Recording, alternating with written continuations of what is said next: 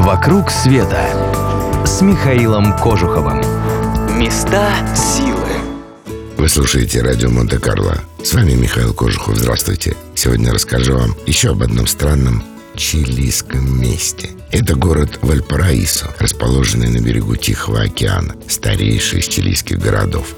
В переводе с испанского «Вальпараисо» означает «райская долина». Так ее назвал испанский конкистадор Диего де Альмагро, команда которого высадилась здесь в 1536 году. Когда страна обрела независимость, город стал основным портом для судов, которые курсировали между Атлантическим и Тихим океанами. Его называли «маленьким Сан-Франциско», «жемчужиной Тихого океана». Там селились иммигранты из Великобритании, Германии, Франции, Швейцарии, Италии, и город стал главным финансовым и торговым центром Чили и одним из самых процветающих портов мира.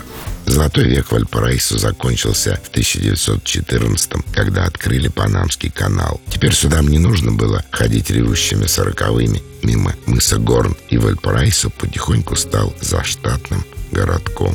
С тех пор уже столетия он находится в состоянии своей золотой осени. Многим зданиям требуется ремонт, а стены других украшают сотни граффити. Многие посетители не будут в восторге от ветхости обшарпанных домов, мусора, сквозящей бедности, высокого уровня преступности. Другие не могут понять этот город, кроме как побродить по лабиринтам улиц и посетить один-два музея, здесь особенно делать нечего. Но привлекательность Вальпараиса не в каких-то там удивительных пейзажах, архитектуре, а в ощущении былого величия города. Он словно бы застрял в XIX веке, в эпохе своего расцвета. Больше, чем в любом другом городе Чили, здесь ощущается дыхание времени.